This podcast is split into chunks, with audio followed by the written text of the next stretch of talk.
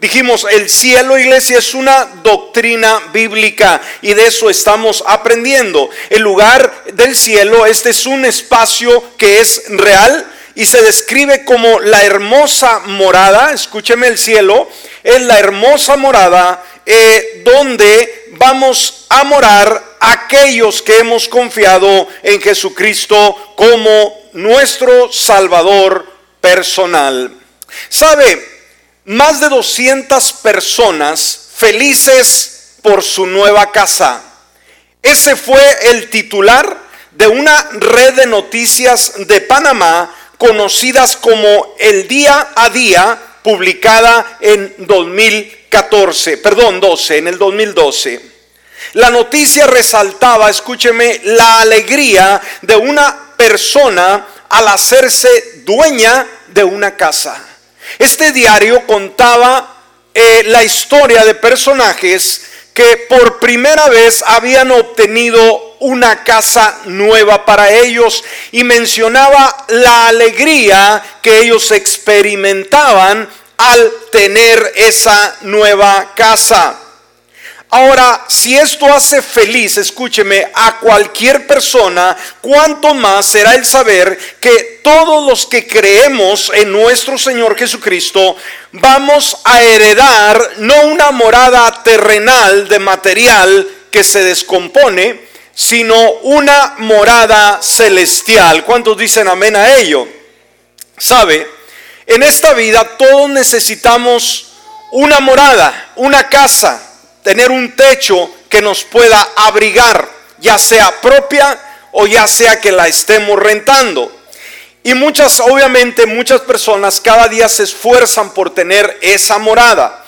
Sin embargo, en la eternidad, escúcheme, necesitaremos también una morada especial. Y sabe, Jesús nos ha preparado esa casa en el cielo en la cual vamos a estar hablando el día de hoy. Por lo tanto, esto debe emocionarnos.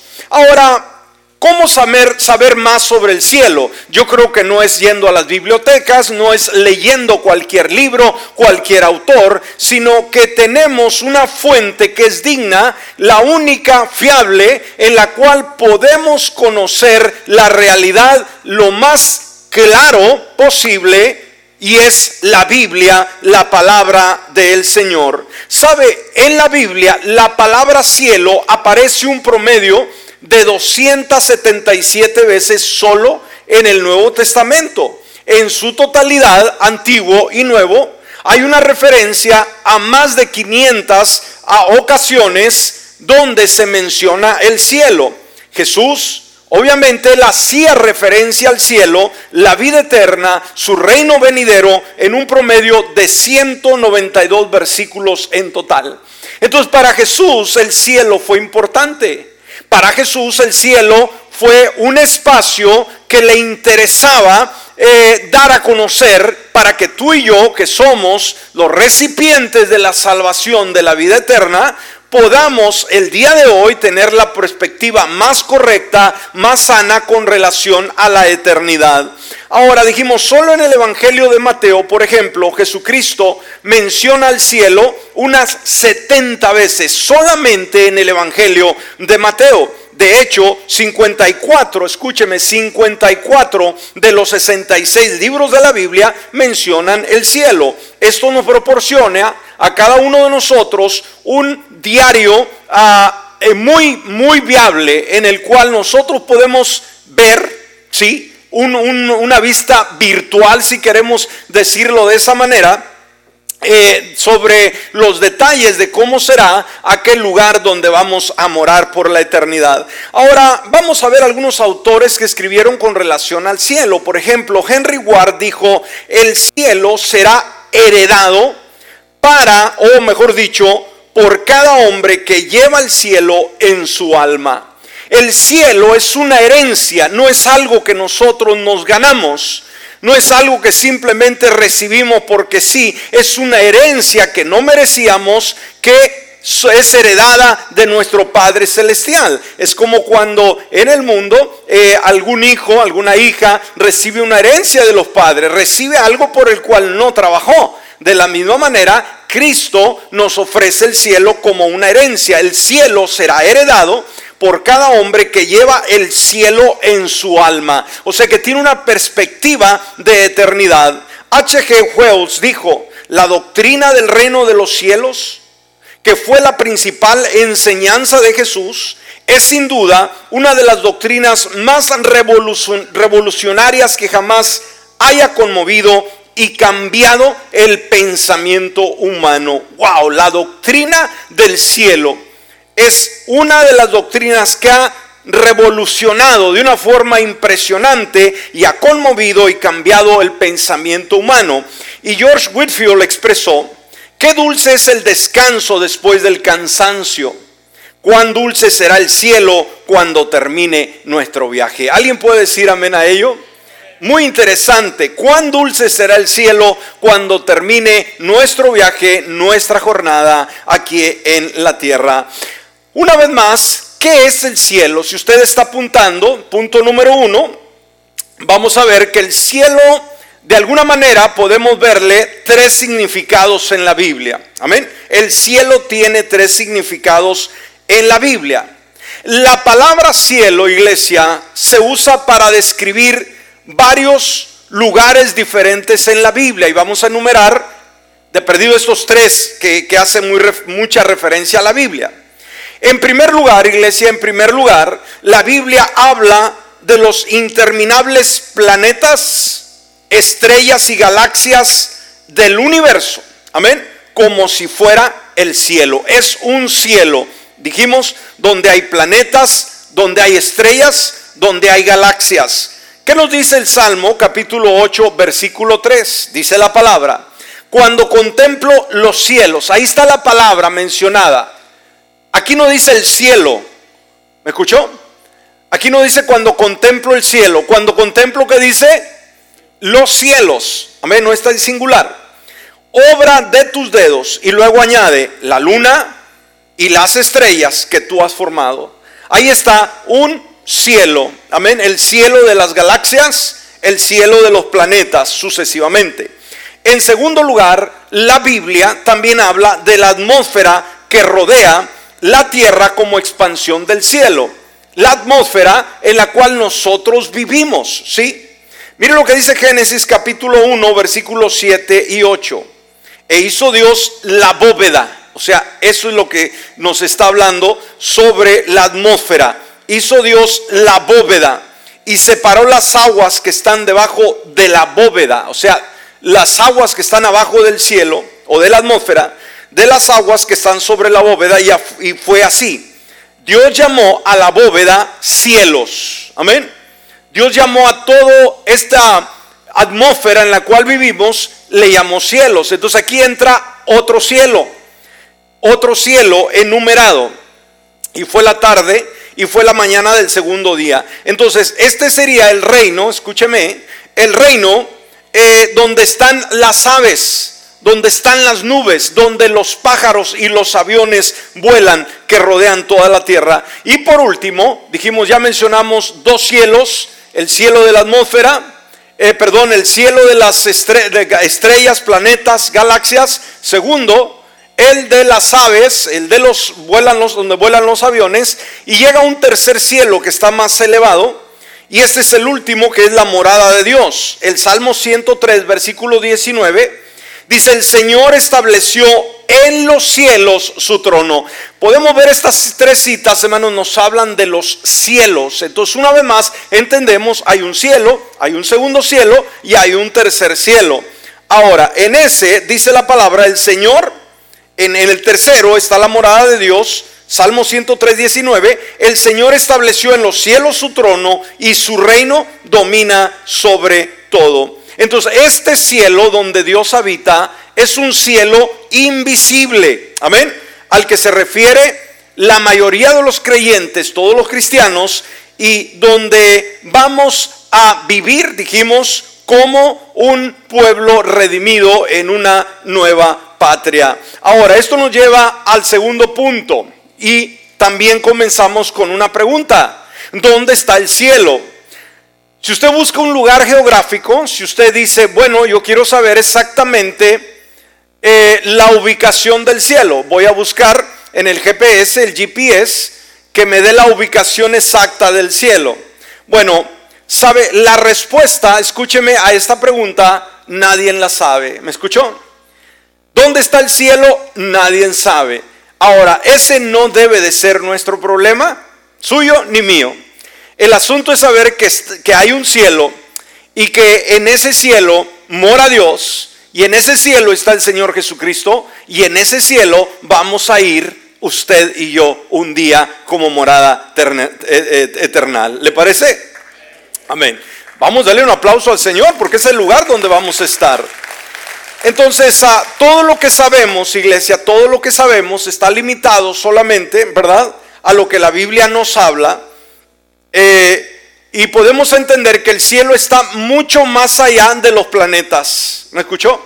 Está mucho más allá de la vía, eh, eh, las, galaxias, la Vía Láctea, todo lo que compone a todo, todo ese cielo, ¿no? más allá del universo, más allá de todo esto, está el cielo del Señor. Amén. Ahora, el libro de Job, por ejemplo, nos, lanza una pregunta muy importante. Miren lo que dice Job capítulo 11, versículos 7 y 9.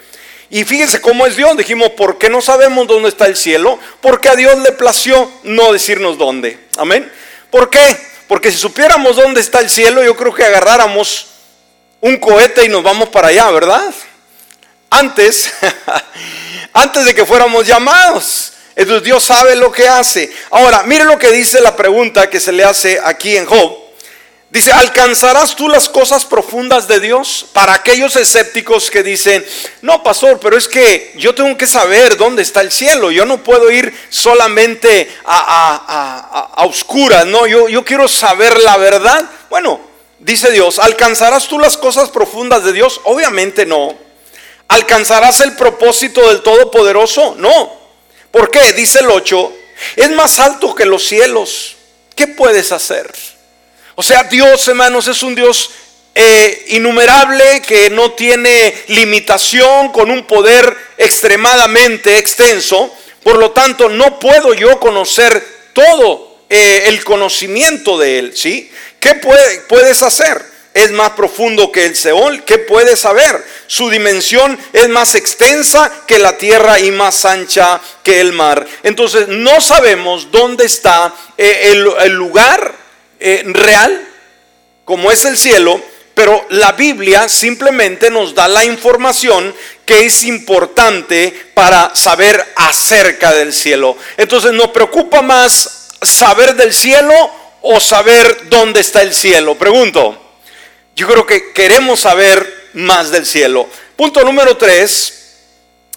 Si usted cree que esto es una fantasía, déjeme decirle que el cielo es un lugar real. ¿Cómo es el cielo, iglesia? Un lugar real, no es una fantasía, no es algo creado por los marcianos, no es algo que simplemente cualquier escritor inspirado simplemente dijo, hay un cielo, para nada. Debemos de entender, iglesia, que el cielo es el lugar preparado por Cristo para un pueblo preparado. ¿Me escuchó? ¿Qué es el cielo? El lugar literalmente preparado. ¿Para quién? ¿Para cualquiera? No. Para un pueblo preparado. ¿Alguien dice amén? Amén, gloria a Dios. Entonces no es nada más porque sí, no es para alguien que está preparado. Por eso Juan capítulo 14, versículo del 1 al 3, ¿qué dijo Jesús a sus discípulos? No se turbe el corazón de ustedes. Creen en Dios, crean también en mí. Y añaden el versículo 2, en la casa de mi Padre. ¿Cómo describe el Señor Jesús el cielo? ¿Cómo lo describe? La casa de mi Padre. Qué linda expresión, ¿no? La casa de papá. Jesús mismo como hijo aquí en la tierra reconocía que tenía un Padre maravilloso y que obviamente ese Padre maravilloso tenía un lugar extraordinario para él y no solamente para él. Dice, en la casa de mi Padre No dice hay solamente una morada para mí. No dice hay muchas moradas. De otra manera se los hubiera dicho. Y luego añade, voy pues a qué? A preparar lugar para quién? ¿Para quién? Para ustedes. Entonces, ¿a quién se estaba refiriendo Jesús? ¿A quién fue a prepararle morada? A mí. ¿A quién? A ti, a ti, a ti, a ti. Qué lindo. ¿No lo emociona esto? Si usted venía con sueño, en esta hora el sueño se le va. Si venía medio, desanimado, el desánimo sale a un lado. ¿Por qué? Usted es privilegiado de parte del Señor. Así que si voy y les preparo lugar, dice, vendré otra vez y los tomaré conmigo. Fíjese, Jesús todavía estaba con su pueblo. Dijo, no tengan miedo. Entonces voy, o sea, voy para allá. Y el Señor ascendió al cielo a preparar un lugar. Dijo, voy a prepararlo, pero dice, vendré otra vez. Y es lo que estamos esperando, el rapto de la iglesia, para que Jesús aparezca en las nubes y nos arrebate y nos vayamos con Él. Amén. ¿Cuántos quisieran que este día fuera? Decir, Señor, espérame al lunes. No, no, no, no, no. Si ahorita mismo fuera, qué lindo, ¿no? Y si Él tarda 5 o 10 años más, ¿lo esperamos? O decir, no, Señor, ya ven porque ya estoy desesperado. No, no, no, no, para nada. Entonces vendré otra vez, dice, y los tomaré conmigo para que donde yo esté, ahí está el asunto, hermano, no esté tan preocupado por saber dónde es el lugar, sino debe de estar usted agradecido de que va a estar con Jesús. Si el cielo fuera bien abajo del agua, iríamos aún así, sí, porque donde fuera Jesús, ahí queremos estar. Amén. Vendí otra vez, los tomaré conmigo para que donde yo esté, ustedes también estén. Entonces, el cielo es un lugar más allá de cualquier ah, cosa que podamos imaginar o concebir. Usted podrá, por mucho que se esfuerce en su mente por tener una idea vaga de lo que es el cielo, no va a poder compararse con la verdad del cielo. Miren lo que dice Primera de Corintios capítulo 2 versículo 9. Antes bien como está escrito, cosas que ojo no vio, ni oído yo, ni han subido en corazón de hombre, son las que Dios ha preparado para los que le aman. Wow, qué lindo, ¿no? O sea, algo que ni el hombre ni la mujer, nadie se ha atrevido a pensar de lo hermoso, lo glorioso que será, va a ser el lugar que el Señor nos ha preparado para los que le aman. Entonces aquí, hermanos, en primer lugar nos habla de ir, nos habla de un lugar preparado para nosotros, pero también en tercer lugar nos habla quiénes van a poder disfrutar de esa herencia llamada cielo. Los que le aman. ¿Cuántos aman a Jesús el día de hoy? Amén. ¿Qué tanta, con qué tanta pasión ama usted a Jesús? ¿Será que usted piensa en Él? ¿Será que usted se deleita en Él? ¿Será que usted, oiga, vive asombrado cada día con las cosas que Dios hace? Creo que sí. Entonces veamos, es el lugar donde está nuestra ciudadanía permanente. Amén nosotros somos, eh, somos residentes temporales, como cuando se habla una persona que es residente, que tiene su tarjeta verde, ¿no? Es residente temporal, ¿sí? Pero el, el cielo, hermanos, es una ciudadanía permanente. Por eso Filipenses capítulo 3, versículo 20, que era el versículo de apertura, dice, porque nuestra ciudadanía está en Puerto Arturo, Texas. Ah, no, ah, no, me cambiaron la versión porque nuestra ciudadanía está en los cielos. Amén, qué lindo. De donde también esperamos ardientemente al Salvador, al Señor Jesucristo. Qué lindo. Entonces hay una pertenencia, un lugar donde estaremos y es el cielo. Y nos dice de una manera única, también otra vez recalca, de donde esperamos, como dice, soñolientos, este, cabizbajos, deprimidos, esperamos al Salvador. No, no, no. Esperamos ardientemente, sea, un deseo continuo en, que en cualquier momento aparezca en las nubes. Qué lindo, ¿no?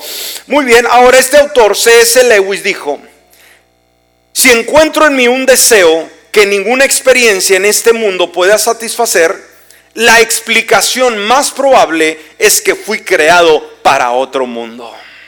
Amén. Si aquí usted no encuentra el contentamiento, si aquí usted no encuentra todo lo que usted anhela, es que, sabe, usted fue creado, creada para otro mundo. Es el mundo de Jesús, el mundo del cielo. Punto número cuatro. El cielo es el lugar donde Dios habita. ¿Qué es el cielo, iglesia? El lugar donde Dios habita. Sabe, su trono está ahí, los ángeles está ahí, están ahí, Jesús está ahí. Aleluya. Y ese lugar, ese es el lugar, dijimos, de la morada de Dios. ¿Qué nos dice Job en el capítulo 22, versículo 12? Dice, ¿no está Dios en la altura de los cielos? ¿Dónde está Dios? Nos dice eh, Job. En la altura de los cielos dice, mira lo encumbrado de las estrellas cuán elevadas están. Mira lo encumbrado de las estrellas, cuán elevadas están. Entonces, este lugar es donde habita Dios y no solamente donde habita, sino es el lugar donde Él reina. Por eso el Salmo 103, versículo 19, dice, el Señor estableció en los cielos su trono y su reino domina sobre todo. Qué, excelente esto, ¿no? Muy interesante. Punto número 5. Es una patria mejor. ¿Qué es el cielo, iglesia? Es una patria mejor, muy diferente de cualquier país, no importa dónde estemos, dónde vayamos, puede ser el país más bello, más hermoso de la tierra. El cielo es una patria, un país mucho mejor, es una patria superior. Mira lo que dice Hebreos capítulo 11, versículo 14 al 16. Los que así hablan claramente dan a entender que buscan otra patria. Y sabe, nosotros no nos conformamos con lo que vemos en el mundo. No nos atañe, no vivimos día con día buscando la comodidad, buscando el permanecer en este mundo. Para nada, para nada. Buscamos otra patria mejor. 15. Pues si de veras se acordaran de la tierra de donde salieron, tendrían oportunidad de regresar, pero ellos anhelaban una patria superior. Wow. Es decir, la celestial. Por eso Dios no se avergüenza de llamarse el Dios de ellos, porque les ha preparado una ciudad. Amén. ¿No es esto lindo? Fíjense cuántos versículos, hermanos, hemos hablado. Y en cada uno de ellos nos habla de que Él fue a prepararnos un lugar. No solamente un versículo, ya hemos leído varios.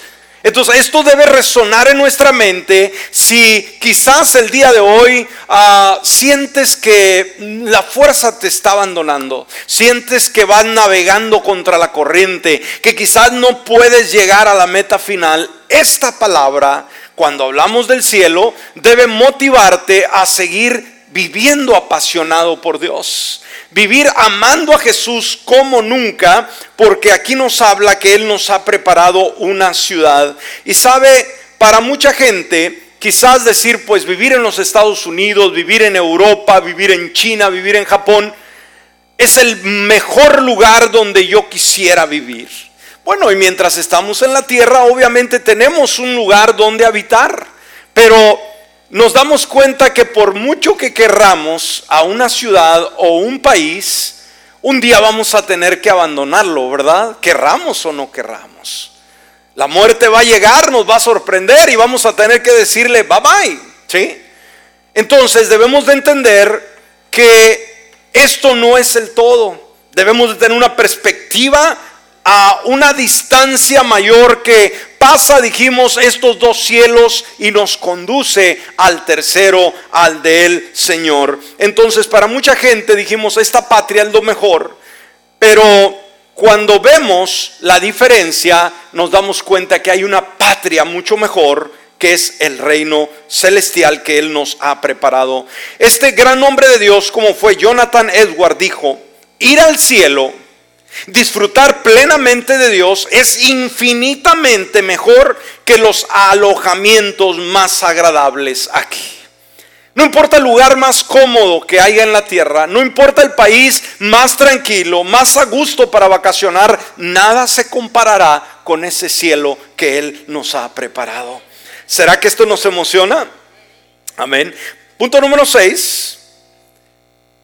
También el cielo es una ciudad y esto debemos de entenderlo. Hemos estudiado anteriormente, nos damos cuenta cómo hablar del cielo, hermanos, no es necesariamente el que vayamos a vivir allá en el cielo, allá arriba, sino que vamos a vivir en una ciudad llamada la Nueva Jerusalén. Amén. Los creyentes de fe esperan una nueva ciudad, no ninguna corrompida por el pecado, el deterioro humano, para nada. Por eso Hebreos capítulo 11 eh, versículo 8 en adelante, dice, por la fe Abraham cuando fue llamado, obedeció para salir al lugar que había de recibir por herencia y salió sin saber a dónde iba. Sabe, Dios nos llama, hermanos, a salir, a, buscarle. Y, y Él no nos da todo, todo el manual y nos da toda la ruta. Él solamente quiere que salgamos. Ahora, el versículo 9, por la fe habitó como extranjero en la tierra prometida, como en tierra ajena, viviendo en tiendas con Isaac y Jacob, los coherederos de la misma promesa. Y dice el 10, porque esperaban la ciudad que tiene cimientos, cuyo arquitecto y constructor es Dios. Amén. ¿Qué es lo que esperaban? Una ciudad donde había fundamentos, donde había cimientos y cuyo arquitecto, o sea, el diseñador de esa ciudad es Dios y esa es la ciudad celestial de Dios. Por eso Hebreos capítulo 12, versículo 22 y 23 nos dice, más bien se han acercado al monte Sión, a la ciudad del Dios vivo. Una vez más, habla del cielo, pero aquí hace referencia a una ciudad, ¿sí? A la ciudad del Dios vivo y, da el nombre a la Jerusalén celestial, a la reunión de miradas de ángeles, a la asamblea de los primogénitos que están inscritos en los cielos, al Dios es el juez de todos y a los espíritus de los justos ya hechos perfectos. Entonces definitivamente entendemos, en otros temas hemos hablado de cómo, hermanos, Juan, el teólogo, cuando estaba viendo la visión, dice que mirando al cielo vio que descendía la ciudad, ¿no? Celestial, venía, venía del cielo de Dios. Y como esta va a estar eh, suspendida entre el cielo, sí, y la tierra. Obviamente la tierra será renovada, será transformada, pero la ciudad, la nueva Jerusalén, va a estar, dijimos, suspendida entre el cielo y la tierra. Vayamos al punto número 7. Eh, Ahora, como creyentes, ahora vivimos nuestras vidas en una relación especial con el cielo. Escúcheme. Ahora como hijos de Dios, que le hemos abierto la puerta de nuestro corazón, Jesús a través de su sangre ahora nos lleva a una relación especial, obviamente con Él y obviamente con nuestro destino eterno, que es el cielo. Y vamos a ver, ¿qué podemos decir del cielo, hermanos? ¿Cuántos hasta aquí ya tenemos una idea cómo será ese lugar? A ver. Ahora, ¿solamente nos basta saber cómo es ese lugar? No. Yo quiero estar ahí. Yo voy a estar ahí. ¿Está conmigo? Entonces, como creyentes, ahora, escúcheme, ahora pertenecemos a ese lugar. ¿Me escuchó? Como creyentes, ¿qué pasa? Esa herencia que el Señor ha preparado, ¿para quién es?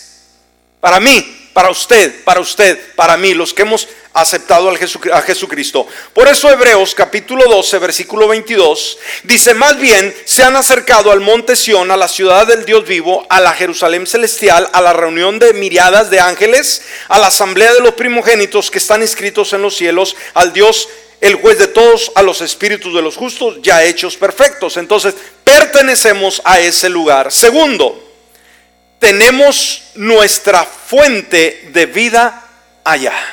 ¿Dónde está la fuente que nutre nuestro ser? ¿Dónde es?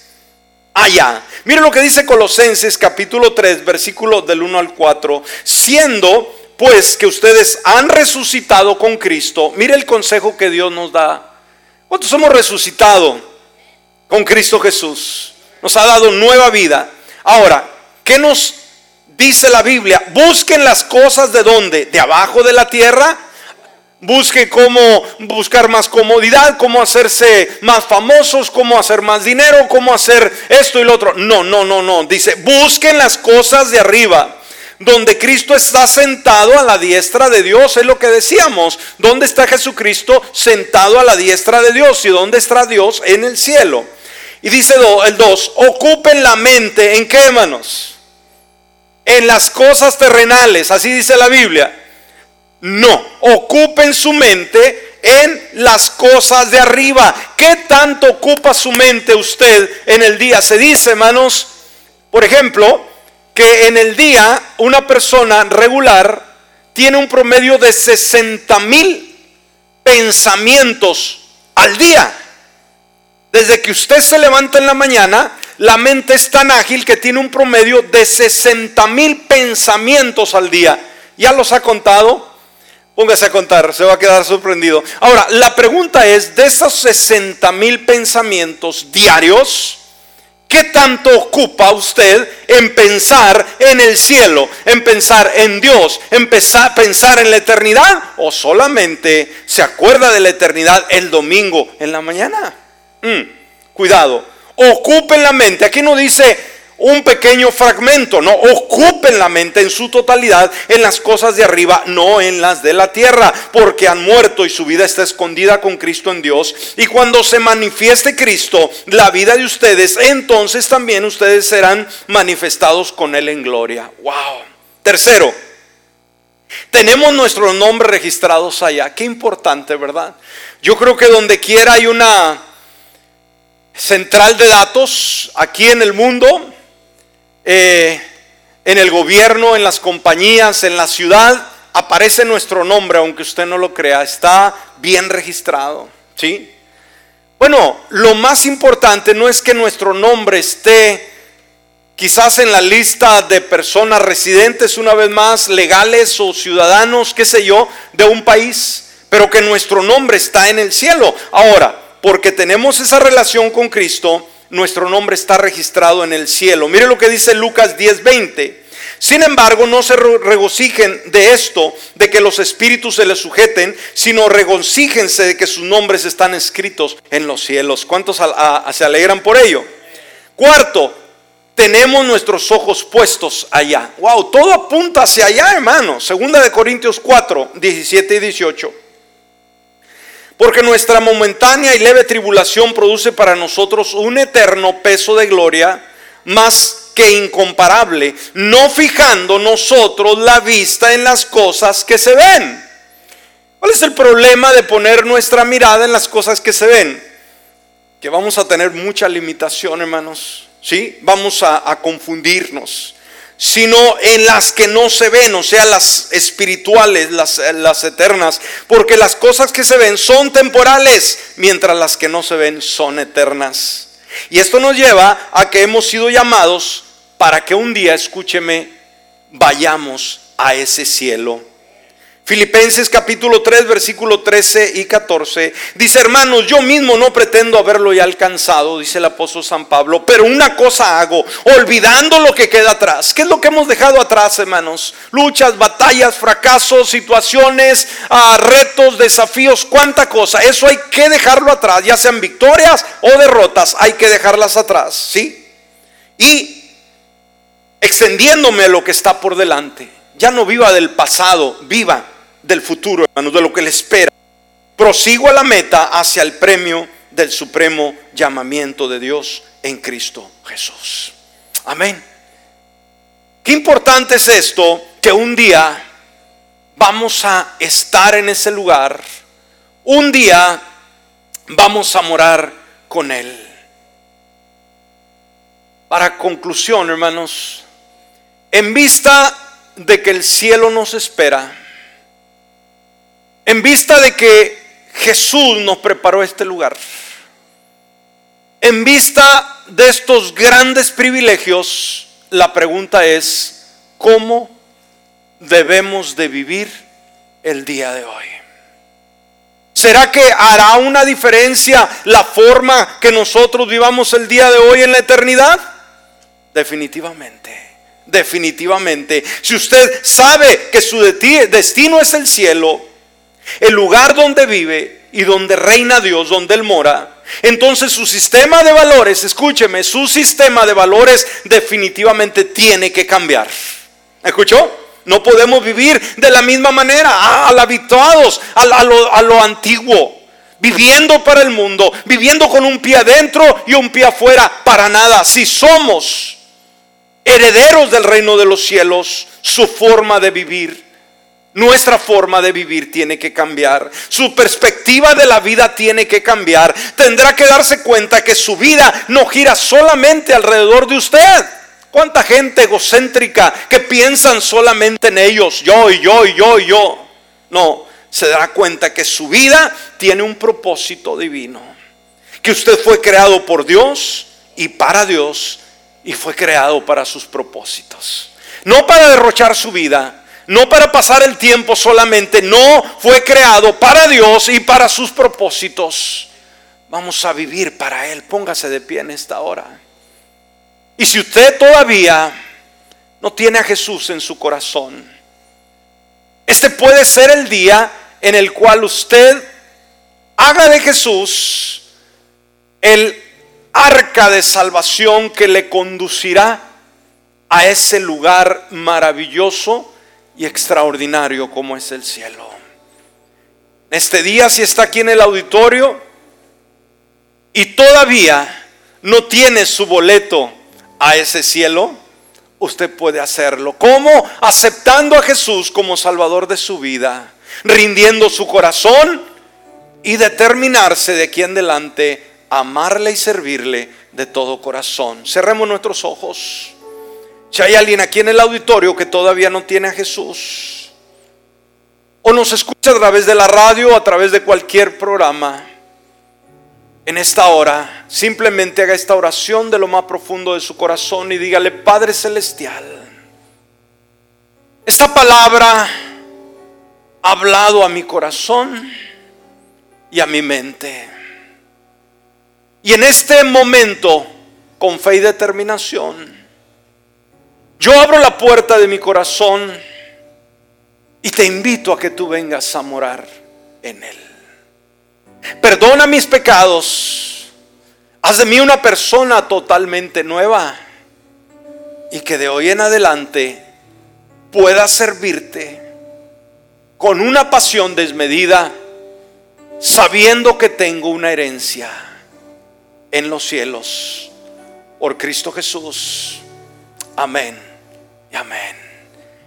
Gloria a Dios. Ahora iglesia le voy a pedir que pasemos al altar unos minutos, por favor. Deje, deje su silla, deje su lugar y vamos a hablar con Dios. Aquí hay un Dios maravilloso, un Dios extraordinario.